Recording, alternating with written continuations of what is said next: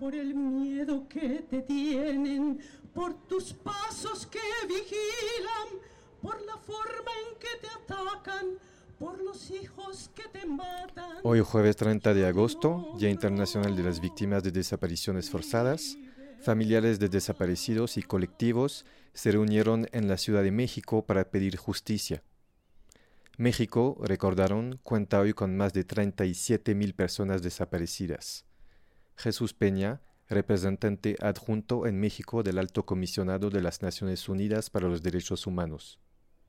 Sobre todas las autoridades, tanto las que se van como las que entrarán el primero de octubre, toca recuperar la esencia de las palabras que el Alto Comisionado Said nos dijo en su visita a México no es la oficina aquí en el país, no son las Naciones Unidas o los representantes de los estados quienes pueden declarar si se ha hecho lo suficiente.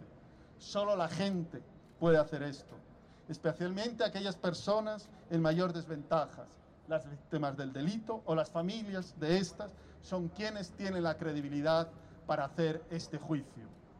Por nuestra parte, le refrendamos nuestro anhelo de seguir acompañándolas en todos los espacios que estén a nuestro alcance para erradicar las desapariciones en el país y alcanzar junto con ustedes, al lado de ustedes, una búsqueda efectiva, una atención decorosa, una reparación integral, una transformación efectiva, una verdad genuina, una memoria en movimiento y las garantías de que ninguna otra persona en el país va a ser sometida nuevamente a este atroz crimen de las desapariciones.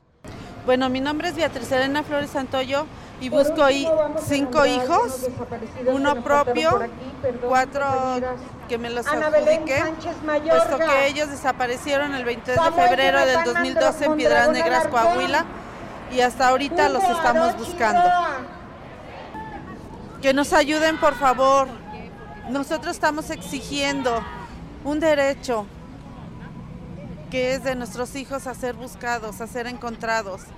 Nosotros no quisiéramos estar aquí, pero lo hacemos por amor a ellos, lo hacemos porque queremos que regresen con nosotros, sea como sea.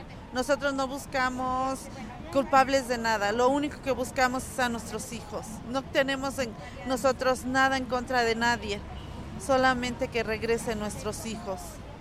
Y donde quiera si me llegan a escuchar mis hijos, José, Martín, Jorge, Manuel y José Luis, se los estamos buscando. No tengan miedo, seguimos en su búsqueda. Por los hijos que te matan, yo te nombro libertad. Benjamín Fernández para ONU Noticias México.